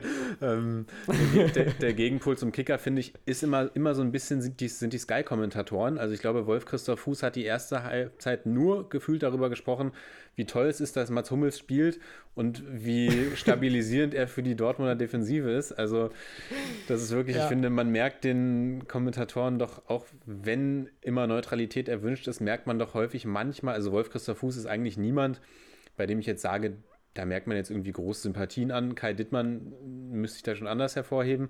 Aber auch beim Kicker, wenn Carlo Wild so einen Artikel schreibt, dann liest, liest man da schon deutlich die Bayern-Handschrift immer raus. So, und anschließend an diese langen, vielen Bälle muss ich sagen, dass mir A. Saar nicht so gut gefallen hat in der Bayern-Defensive. Da muss man allerdings Aha. auch sagen, das ist der Neuzugang, der am meisten spielt bei den Bayern eigentlich, mal abgesehen von Leroy Sané, ja, aber von, von diesen Deadline-Day-Transfers Saar kommt auf seine Einsätze, liegt natürlich auch daran, dass die Bayern echt Personalsorgen in der Verteidigung so ein bisschen haben. Davis verletzt, Pavard ausgefallen, Süle ausgefallen. Die Verletzung, von der du sprachst, Josua Kimmich jetzt ausgefallen, wird erst zum nächsten Jahr wieder fit sein. Ist natürlich auch ein sehr harter Schlag für die Bayern. Aber ich ja. war ja noch bei meinen langen Bällen. Und da muss ich sagen, muss ich immer wieder Manuel Neuer hervorheben weil wie viele Situationen oder Chancen der der Dortmunder zunichte macht, beziehungsweise die gar nicht entstehen dadurch, dass er einfach so ein mitspielender Torwart ist, der dann einfach 30 ja. Meter vom eigenen Tor die Bälle rausköpft und da so ein gutes Timing in der Regel hat und so ein gutes, ja, so ein gutes Verständnis dafür, wann er sein Tor verlassen muss. Das ist wirklich unfassbar und das unterscheidet einfach so ein, so ein Torwart wie Manuel Neuer, finde ich, nochmal von ganz vielen anderen Torhütern, die auch alle äh, große Klasse sind, international oder national dass er einfach so ein, ja, so viele Chancen. Er ist ein Weltklasse-Torwart, auch auf der Linie, auch im Strafraum, in der Strafraumbeherrschung, bei allem, aber alleine wie viele Chancen er dadurch noch zusätzlich zunichte macht, dadurch, dass er eben, wenn die Kette überspielt wird, er draußen ist und den Ball rausköpft.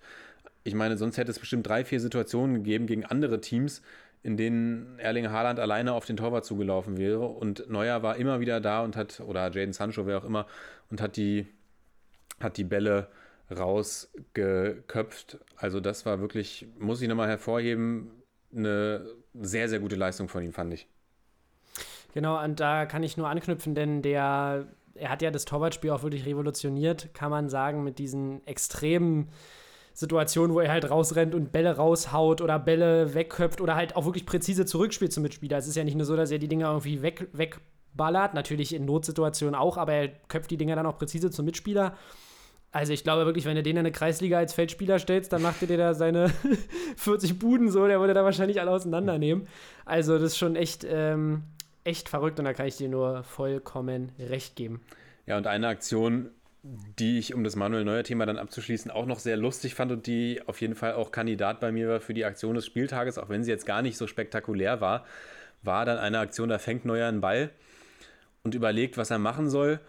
Und es hat für mich als Zuschauer so ein bisschen gewirkt, als wollte er sagen, ja komm, ich zeige euch jetzt auch allen nochmal, dass ich Abwürfe drauf habe, weil das war ja früher auch eine seiner großen Stärken, dass er das Spiel so schnell macht und donnert dann da einfach einen Abwurf raus bis zur Mittellinie ungefähr, wo du dir auch denkst, man, dieser Typ ist einfach wirklich ähm, ja, ein Wahnsinnstorwart, man kann es nicht anders sagen.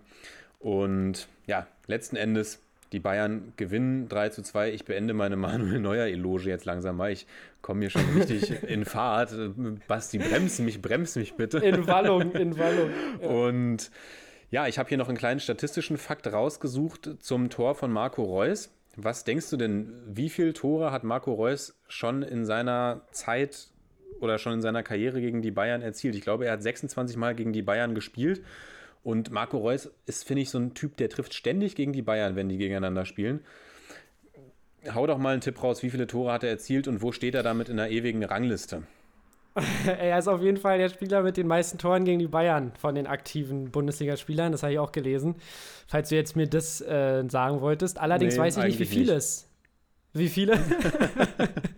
Mann, ey, hast du die Frage so schön vorbereitet und ich bin leider wieder hier top, auch, auch top vorbereitet. Nein, aber ich kann dir tatsächlich nicht genau sagen, wie viele es waren. Ich tippe aber, ich glaube, es waren irgendwie 15. Da traust du ihm jetzt vielleicht ein bisschen mehr zu. Es waren, sind elf Tore, die er erzielt hat gegen die Bayern. Ja, okay. Der, die Nummer 1 hat 13 Tore erzielt, ist Manfred Burgsmüller. Ich habe mich da wirklich tief in die, tief in die Statistikkiste reingegraben, weil mich das wirklich auch selbst interessiert hatte. Und ja. Dann gibt es noch einen Spieler, ich glaube, würde der in der Bundesliga spielen oder falls es diese Saison zu einem Aufeinandertreffen Bayern, Juventus, Turin in der Champions League kommen sollte. Was denkst du denn, wie viele Tore hat Cristiano Ronaldo gegen den FC Bayern erzielt? Boah. In weitaus, wenig, in weitaus weniger Spielen. Dann sage ich da jetzt auch wieder. Nee, komm, da sage ich. Nee, 20 ist zu viel. Sag mal 15 auch. Wieso denn 15? Ich habe doch gesagt, der Spieler mit den meisten Toren gegen die Bayern hat 13 Tore. Schön, Ach so, sorry, schön. sorry, sorry. Ja, ich meine, ich höre ich hör dir schon wieder nicht richtig zu, Mann, ja, weil das hier so ein langer Monolog war. Nee, nee, stimmt, logisch. Ähm, dann sage ich 8. Knapp, knapp vorbei, es sind neun Tore in sechs Spielen, ah, okay. die Cristiano Ronaldo gegen die Bayern geschossen hat. Also, ja, ich wollte auch, ich wollte auch, ja, 15 wäre auch viel zu viel tatsächlich. Ich meine, es ist ja, ja, ja. Genau, aber das nur so ein kleiner Ausflug ins Statistische. Und um das Spiel jetzt abzuschließen, stelle ich dir nochmal die Frage, Basti, warum gewinnt der BVB nicht gegen die Bayern? Und gerade mit Hinblick nochmal bitte ich dich genau zu gucken auf das Team, was die Dortmunder gerade haben, weil momentan die Dortmunder haben eines der besten Teams, was sie jemals hatten, finde ich. Mit einem Typen wie Haaland, mit Sancho, ja. mit Reus, der immer noch für super Aktionen da ist. Die Verteidigung ist auch klasse. Guerrero absolut on top of his career momentan. Dazu ein Talent wie Reina. Dann kann er noch Spieler wie Bellingham, wie Brandt, wie Hazard von der Bank bringen. Chan rennt da noch rum. Also das Team der Dortmunder ist wirklich gespickt mit wirklich klasse Spielern. Und woran liegt es, dass sie den Bayern momentan nicht gefährlich werden können? Boah, schwierige Frage. Denn wirklich der Kader ist super. Allerdings, wie gesagt, ich glaube, dieser Aspekt von Erfahrung, der darf auf jeden Fall nicht vernachlässigt werden. Auch wenn natürlich da bei den Dortmundern mit Witzel und Reus natürlich auch Spieler da sind und Hummels natürlich auch, die eine super Erfahrung haben. Aber sonst, ähm, ja, natürlich kann man jetzt wieder Lucien Favre für alles verantwortlich machen, aber es ist ja nicht nur ein Phänomen unter Darauf Lucien. wollte ich hinaus. Spaß. Ich weiß, ich weiß doch, dass du eigentlich nur Lucien jetzt hier wieder in Frage stellen möchtest. Nein, aber ich glaube, dass es auch viel damit zu tun hat in den entscheidenden Situationen, dass die Bayern halt auch wirklich diesen Bestien-Mythos haben, so ein bisschen. Das ist halt wirklich diese Mentalität und äh, auch vielleicht nochmal kurz zu Neuer. Ich glaube, es macht halt wirklich einen Unterschied, wenn du aufs Tor zu läufst und du weißt, da steht Manuel Neuer drin oder da steht halt Roman Bürki drin. Das sind halt so Situationen, wo ich glaube, dass, dass dann auch so ein Haaland sich halt nicht denkt. Wenn du dir anguckst, wie Haaland gegen andere Mannschaften die Dinger eiskalt reinballert, das, da, ich glaube schon, dass du da, ob es bewusst ist oder unbewusst, dir schon denkst, scheiße, da steht jetzt Manuel Neuer am Tor. Entweder steht er mir gleich, steht er gleich direkt vor mir oder er ist auf der Linie so ein Killer.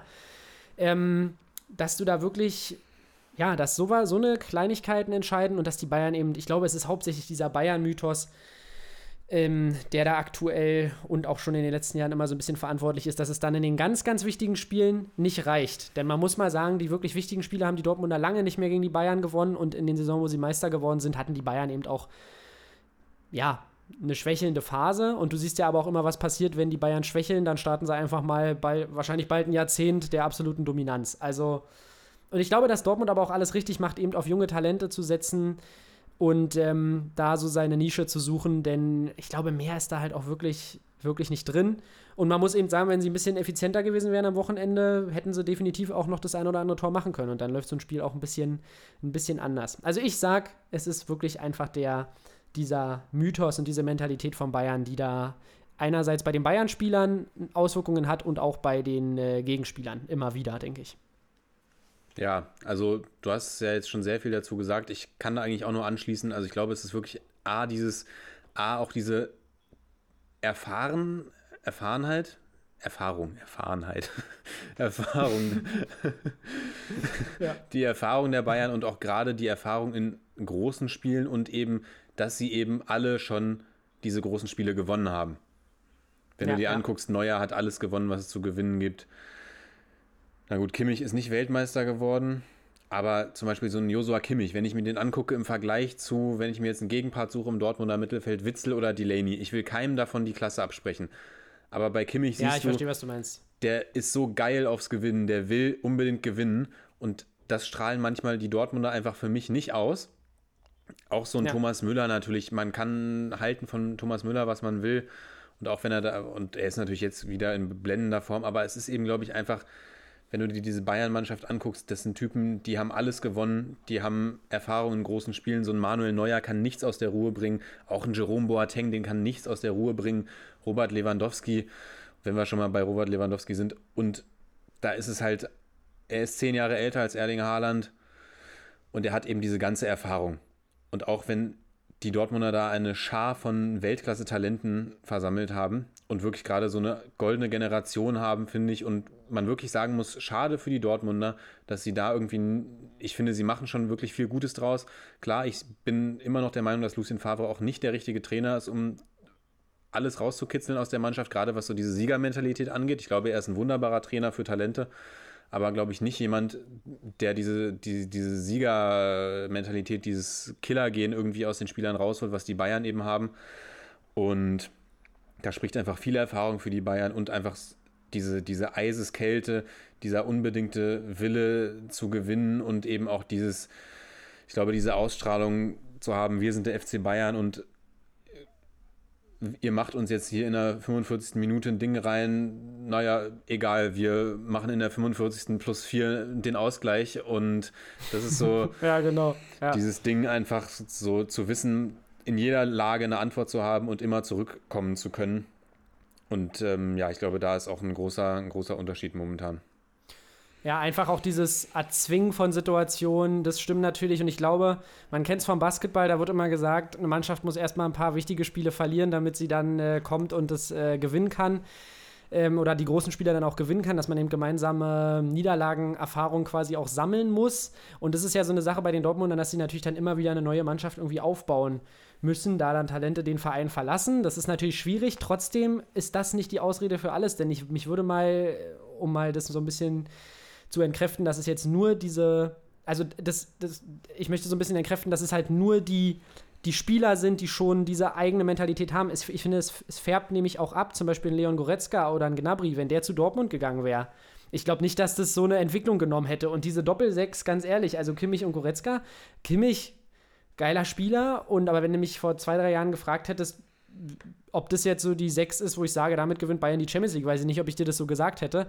Aber die bauen sich da einfach aktuell wieder so dieses klassische diese, also diese Bayern-Dominanz, die man so ein bisschen bei Pep hatte, hat Flick halt wirklich ausgebaut, mit neuen Spielern auch wieder äh, ja, neu aufgebaut und das natürlich auch auf dem europäischen Level. Jetzt muss man mal schauen, wie es, ob es dieses Jahr nochmal so super in Europa funktioniert, vor allem mit dieser, die haben ja auch so viele Spiele in den Knochen, das merkt man ja langsam.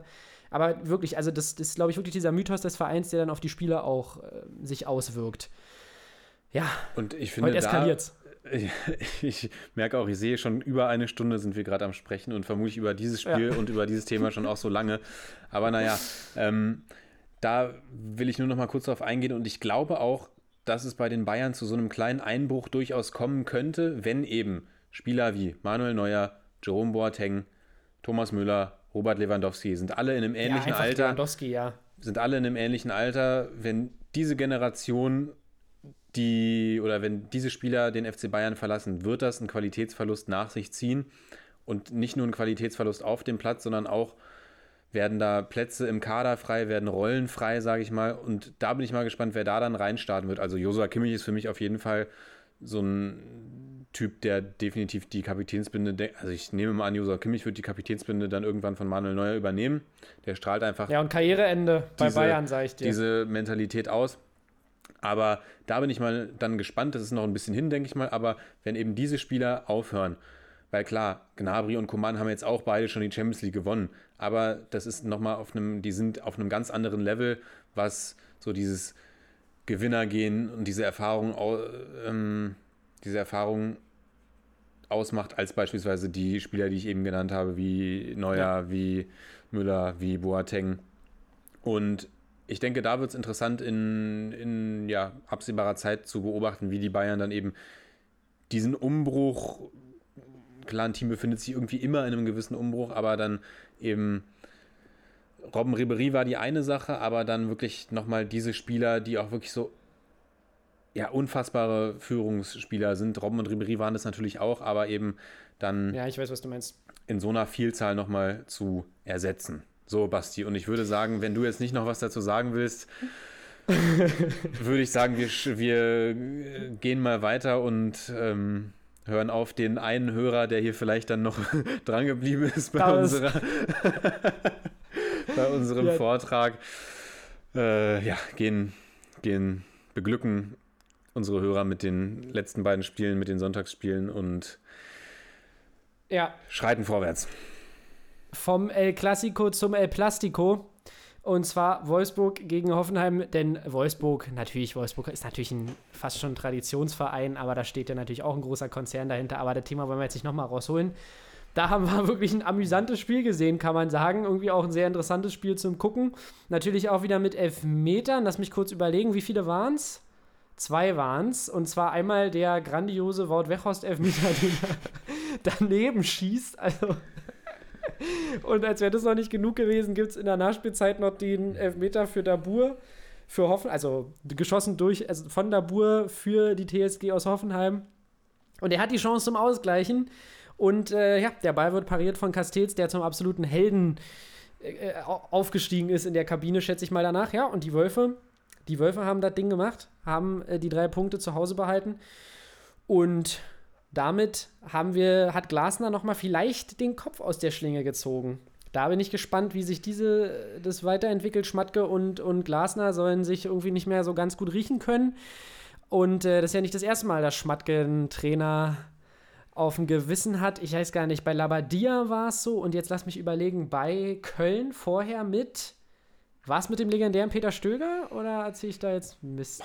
Ich weiß nicht. Da Gefährliches Halbwissen, Echt gefährlich- überfragt, bin ich echt überfragt gerade, muss ich gestehen. Äh, bleiben wir doch mal beim, beim Sportlichen. Ähm, ich denke, dass die, dass die Wol Wolfsburger jetzt auf Platz 6 stehend tatsächlich langsam so ein bisschen ankommen in der Saison und für die Hoffenheimer, ja, natürlich gab es das 5-0 gegen Liberec, was wir angesprochen hatten, aber sonst jetzt schon die zweite Niederlage in Folge. Geht es ein bisschen, äh, ja, geht der Trend ein bisschen nach unten. Deine Gedanken zum Spiel bitte. Ja, also Hoffenheim spürt auf jeden Fall die Ausfälle. A, die Ausfälle und B, das Programm, dass sie immer jetzt die letzten Wochen donnerstags noch so ein Spiel reingeschoben bekommen haben. Da irgendwie durch Europatouren und dann eben fehlen halt wichtige Spieler, allen voran natürlich André Kramaric, der ja, Ja. nach der Länderspielpause vermutlich wieder eingreift. Also wenn ich mir den Sturm angucke, dass da Belfodil dann wieder rumrennt, na ja. ich sag mal, den kann man, den kann man gerne mal bringen, aber ist jetzt keiner, der für mich unbedingt ein Starter ist in einem, in einem Team, was international vertreten ist. Und dementsprechend fand ich die Wolfsburger lange sehr, sehr souverän und habe gedacht, wow, die ziehen das Ding jetzt echt super durch. Und Hoffenheim war auch total, also ich fand, Hoffenheim hat es phasenweise nicht mal schlecht gespielt, aber war dann total hilflos, harmlos und kopflos im letzten Drittel. Ja. Und haben da irgendwie viele vorletzte oder letzte Pässe total, ja, total schwach gespielt. Und ja, dann kam der legendäre Wout Weghorst. Wir haben saisonübergreifend 35 Elfmeter gesehen, die am Stück verwandelt wurden. Auch dazu habe ich dann noch, wie gesagt, später eine Frage. Und dann kommt Wout Weghorst und ich denke mir so, okay, dann wird da bei Sky immer so eine Einblendung ja gezeigt, die letzten Elfmeter. Ja. Alles Treffer. Ich glaube, sieben Elfmeter waren es oder sowas. Und ich habe gedacht, okay, alles klar, das Ding ist durch. Und er verschießt kläglich bricht quasi oder lässt die Serie reißen und dann ist es, wie es so oft im Fußball passiert, kann sowas so ein, so ein, so ein Spiel echt nochmal komplett kippen. Drei Minuten vor Schluss trifft Adamian zum Ausgleich und dann gibt es Powerplay von den Hoffenheimern und du sagst es, es war sehr unterhaltsam am Ende, gibt es den Elfmeter und Dabur denkt sich, komm, ich starte eine neue Serie, versucht 35 Verschossen am Stück zu schaffen und äh, verschießt. Kuhn Castells wird zum Held. Verdrängt damit so ein bisschen Renato Steffen aus den Schlagzeilen, der ja ein sehr starkes Spiel gemacht hat, ein Tor und eine Vorlage geliefert ja. hat. Und aber jetzt reden natürlich alle über Castells auch vollkommen zu Recht, wirklich wie er das, das Ding hält. Ein absoluter Leitwolf, Kuhn Castells. Und ja, die Wolfsburger mausern sich langsam, genau, wir haben letzte Woche, vorletzte Woche noch so ein bisschen darüber gesprochen, dass die Wolfsburger, glaube ich, nicht zufrieden sein können mit dem, wie es aktuell läuft und dass wir noch so ein bisschen auf den Durchbruch warten. Jetzt stehen sie auf Platz 6, stehen beispielsweise ja. vor Teams wie Borussia Mönchengladbach. Und, und hinter Teams wie Union Berlin? Und hinter Teams wie Union Berlin. und ja, bin da mal dann echt gespannt, wie es weitergeht in, äh, in, in Sachen Trainerpersonalie, weil der Kicker schrieb Oliver Glasner ja quasi schon raus. Jetzt haben sie versucht, so ein bisschen die Wogen zu glätten. Glasner hat irgendwie, glaube ich, gesagt, ja, das ist alles halb so wild, das wird man ja noch sagen dürfen oder sowas in der Art und Weise. Finde ich auch richtig. Und der Kicker schrieb ja sowas wie, das Tischtuch sei zerschnitten und das Aus von Glasner ist eigentlich unausweichlich. Da bin ich mal wirklich gespannt, weil. Ich auch. Du hast es angesprochen, sie haben ja Bruno Labbadia schon so unschön verabschiedet, wie ich fand. Oder unschön entlassen. Ja der da die Europa League klar gemacht hat für Wolfsburg und finde ich keinen schlechten Ball gespielt hat. Und den haben sie ja entlassen, um unbedingt Oliver Glasner zu holen. Und wenn sie jetzt Glasner auch irgendwie so unehrenhaft, unehrenhaft entlassen, obwohl es spielerisch jetzt eigentlich gerade läuft, frage ich mich auch so ein bisschen bei den Wolfsburgern, naja, was wollt ihr denn dann? Also, ja. Ja. Aber gut. Die, die wollen Wolf Ismail zurück. Die, sie wollen Ismail zurück. Wobei Ismail ist doch jetzt, glaube ich, irgendwie bei. Oh, wo ist denn Ismail eingestiegen? Ja, ich habe auch gerade überlegt. Ich habe gerade überlegt, auch ein legendärer Verein, aber mir fällt es nicht ein. Irgendwo leider. in aber England oder in Frankreich, ich weiß es nicht. Aber genau, machen wir weiter. Hast du noch was zum Spiel zu sagen oder wollen wir uns dem letzten Spiel Nö. widmen? Ein Spieltag, der gebührend abgeschlossen wurde, kann man sagen. Ein geiler Spieltag, tatsächlich. Absolutely. Und äh, das letzte Spiel dieses Spieltags, Leverkusen gegen Gladbach, nochmal ein Spiel, wo es ja tatsächlich, wo zwei Mannschaften gespielt haben, die beide eine ähnliche Tabellenregion besaßen. Und äh, ja, am Ende hat sich mal wieder Peter Bosch durchgesetzt, bleibt ungeschlagen mit, äh, ja, mal wieder einem Alario-Doppelpack, kann man nur immer wieder sagen. Der Junge, du hast es ja schon gesagt, spielt wahrscheinlich gerade die Zeit seiner Leverkusen-Karriere oder die beste Phase seiner Leverkusen-Karriere amüsant war, ihr müsst euch vorstellen, in unserer Kickbase-Liga gab es einen absoluten Showdown. Es gab noch viele Leverkusener Spieler. Ich saß vorm Fernseher und sag gerade so zu meinem äh, Bruder, ja, Hauptsache Bailey trifft nicht. Und genau in diesem Moment kommt der Pass und Bailey spitzt das Ding noch rein zum, zum 3 zu 2. Sehr amüsant. Und ähm, ja, ich denke, dass, du kannst gerne gleich noch was dazu sagen, aber ich muss einfach schon mal das Lazaro-Tor ansprechen.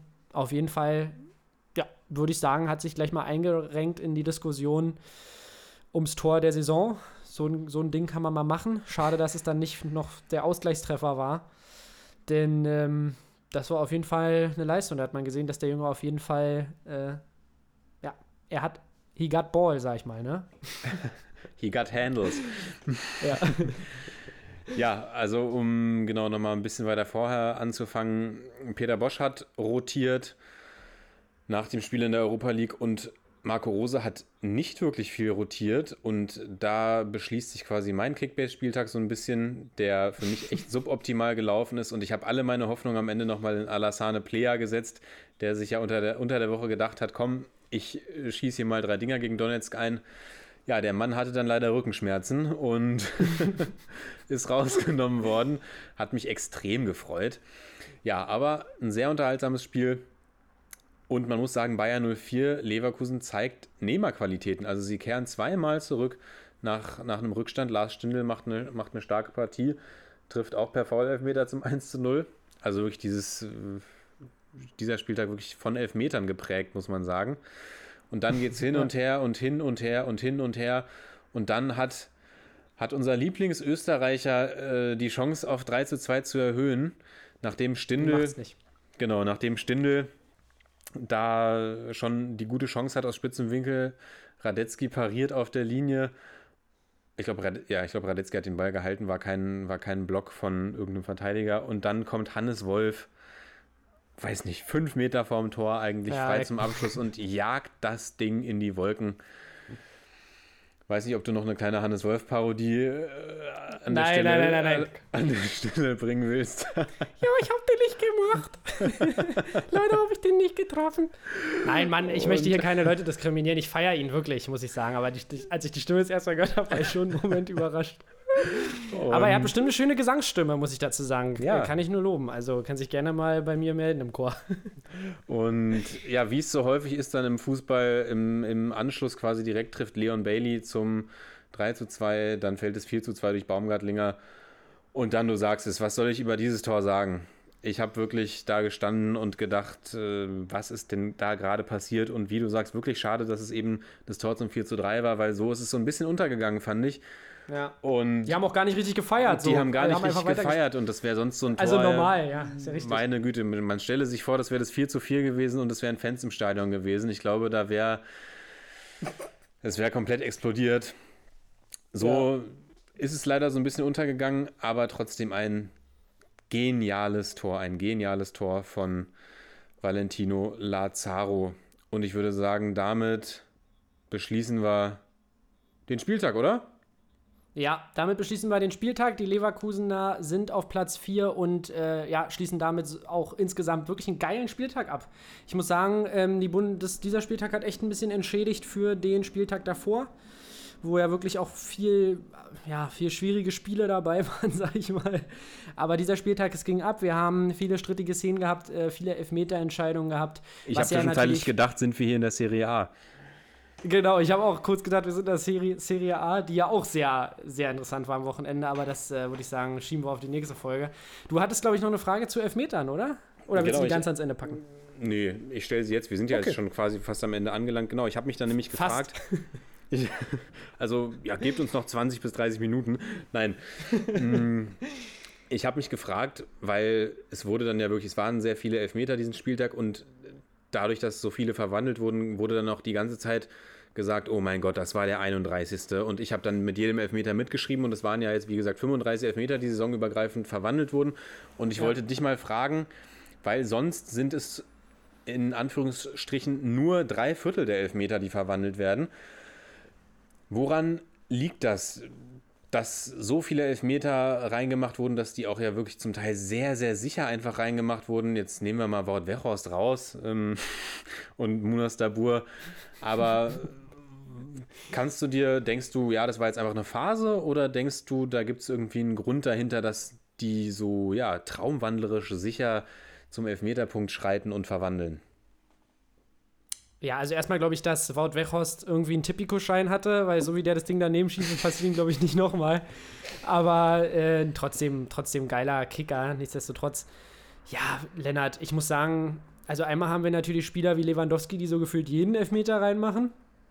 Und da reicht es dann auch, wenn irgendwie ein Spieler wie beim Köln-Spiel irgendwie einen Ball an die Hand irgendwie ranbekommt und dann gibt es gleich Elfer für die Bayern. Nein, nein, Spaß. Ich glaube, dass die Spieler einfach technisch super sind. Auch äh, wir viele sehr versierte Elfmeterschützen wahrscheinlich hatten. Und natürlich bewegt sich die Fußballwelt, wie ich es schon so oft gesagt habe, in gewissen Zyklen. Und ich glaube, da wird es dann irgendwann nochmal Zeit für einen, für einen langen erfolgreichen Zyklus. Und ich meine, ich glaube, es liegt aber auch wirklich an den Schützen, die einfach, wenn du das einmal drauf hast, guck dir den Müller-Elfmeter an, wie der das Ding platziert, reinschiebt, der Torwart weiß, welche Ecke und trotzdem kann er nicht halten. Oder guck dir den Schützen an in Italien, wie Ciro Immobile, der ja auch jeden Elfmeter reinmacht. Also es gibt schon ein paar Leute, die es definitiv richtig drauf haben. Und äh, wenn sich das dann andere, wenn sich das dann aneinanderreiht, dann kriegst du so eine Serie schon hin. Oder hast du da irgendwie, oder kennst du irgendwie einen erfolgreichen Elfmeter-Coacher oder so, dass du da den Grund ausfindig gemacht hast?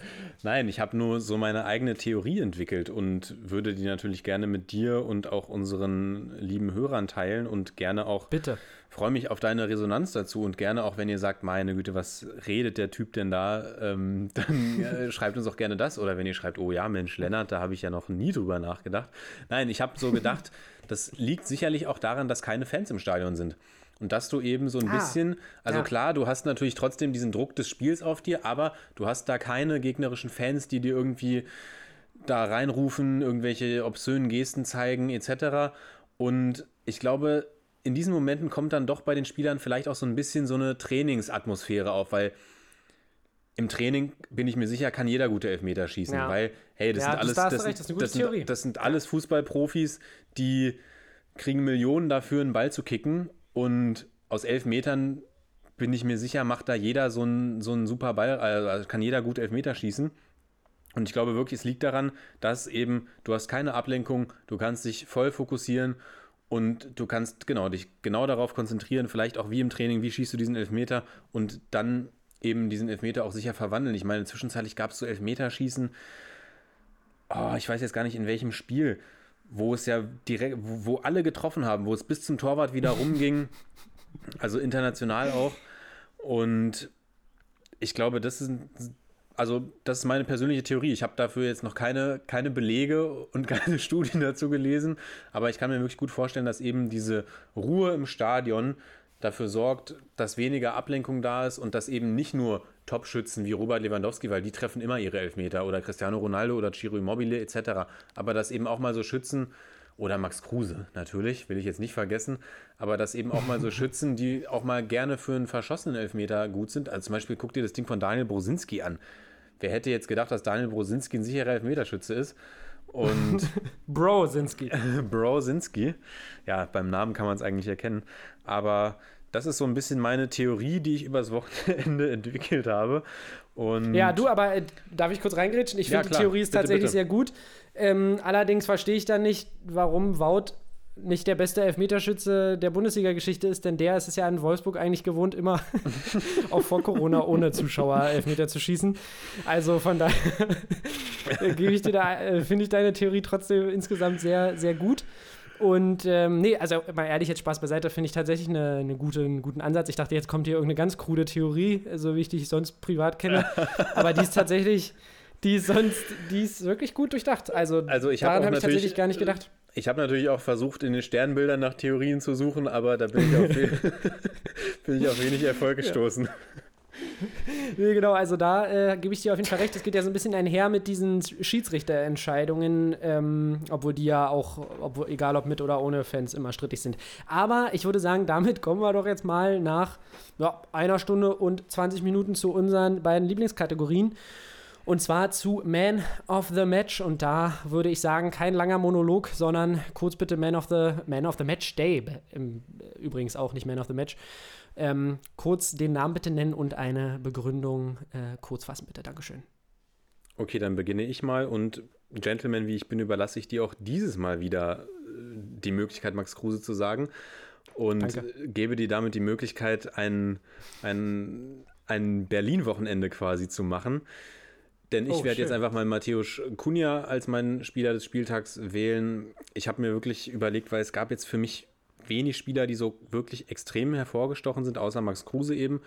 Und habe dann überlegt, ob ich, ob ich Kuhn Castells nehme oder ob ich Lukas Alario wieder nehme. Aber habe ich gedacht, nee, komm. Oder ob ich Manuel Neuer nehme.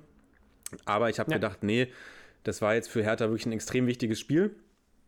Und Kunja hat wirklich vorne gewirbelt, hat den Elfmeter, wo wir bei Elfmetern sind, sehr sicher verwandelt, hat ein, das, das letzte Tor auf Piontek mit einem ganz, ganz feinen Pass vorbereitet und ist wirklich das, das belebende Element und das wichtige Element und der wichtigste Offensivspieler bei Hertha BSC und hat gerade in, in so einem wichtigen Spiel seinen Wert unter Beweis gestellt und ist deshalb für mich mein Spieler des Spieltags und übergebe damit an dich und bin sehr gespannt, ob du meine Prognose erfüllst.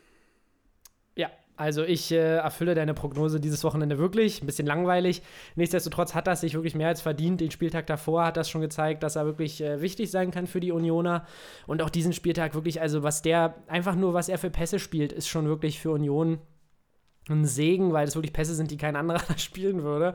Und ähm, äh, mein Bruder wurde ja auch schon oft erwähnt in dem Podcast, wir haben schon oft darüber gesprochen, dass bei Union schon seit Ewigkeiten halt wirklich ein offensiv kreativer Spieler fehlt, der auch mal wirklich den entscheidenden Pass spielen kann. Der Und letzte das ist war Max Thorsten Kruse jetzt die Matuschka. letzten- Genau, der letzte war Thorsten Matuschka. Guckt euch gerne nochmal die Zweitligastats von to äh, äh, Todes Matuschka, wollte ich gerade schon sagen, weil er einfach äh, ein todesguter Spieler war. Nee, genau, guckt euch die mal an, die sind auf jeden Fall total krass. Ähm, ja, und Kruse macht es, macht es super und wie gesagt, mit den Großchancen eingeleitet, zwei Assists, ein Tor, da brauche ich nicht mehr, nicht viel mehr zu sagen und ähm, das hätte ich auch unabhängig von meiner Union-Liebe gesagt. Nichtsdestotrotz, weitere Kandidaten wären schon, neben denen, die du genannt hast, wäre auch wieder mal ein Alario gewesen. Ähm, aber den hatten wir letzte Woche auch schon, deswegen lassen wir Und diese den habe ich auch genannt. Genau, den hast du auch schon natürlich schon genannt. Das, das habe ich natürlich äh, auch, habe ich natürlich schon gehört. Ich bekomme so langsam das Gefühl, ich rede hier gegen eine Wand. Ich kann nicht mehr. nein, nein, Spaß. Meine Aktion des Spieltags.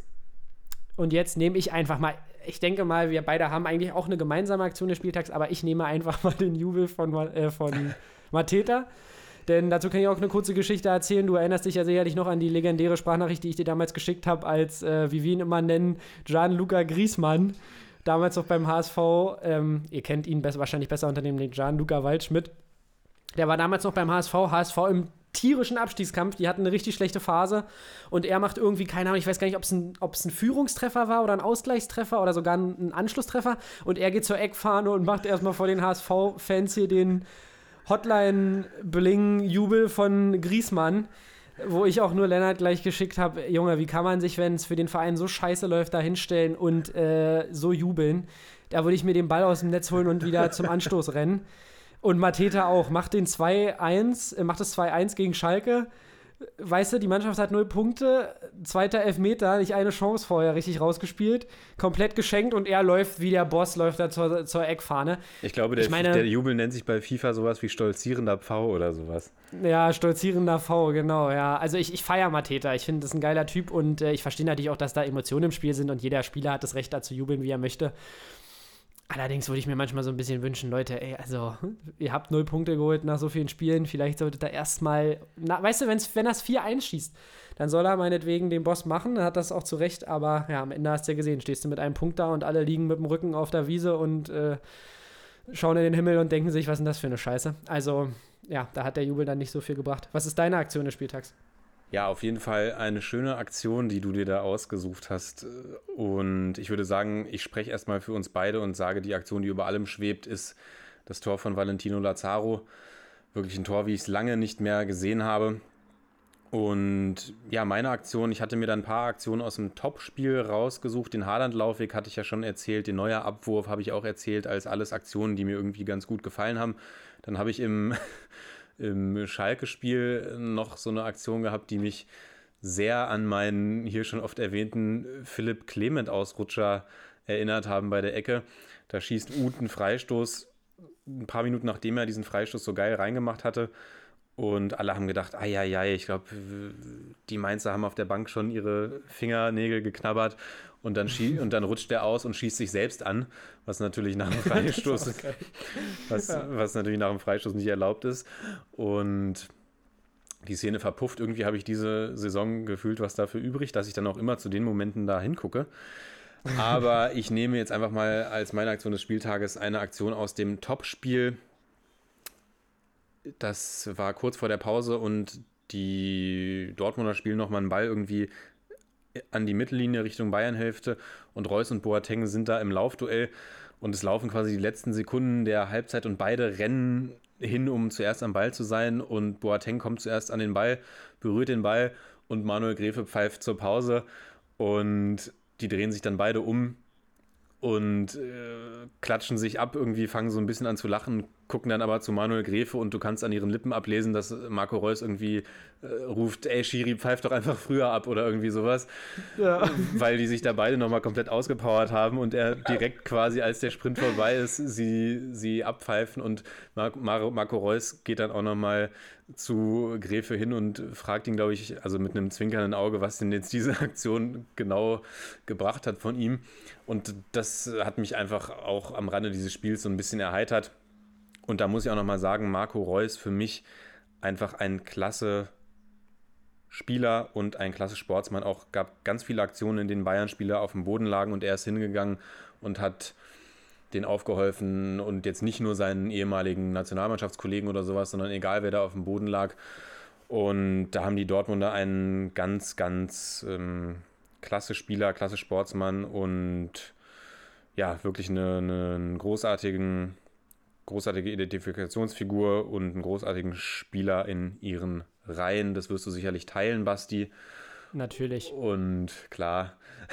Das teile ich natürlich komplett. Der ist einfach ein cooler Typ.